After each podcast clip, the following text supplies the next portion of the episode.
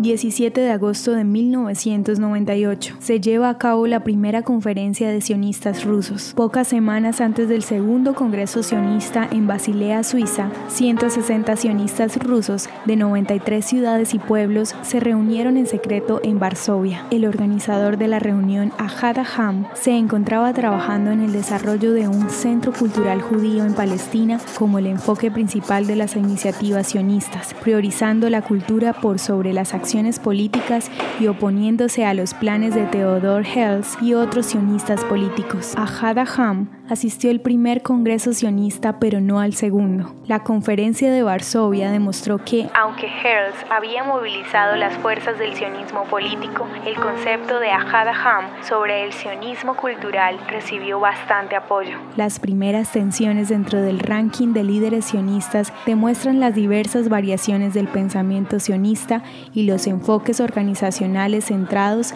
en los orígenes del nacionalismo sionista. ¿Te gustaría recibir estos audios en tu WhatsApp? Compartimos nuevos episodios todos los días.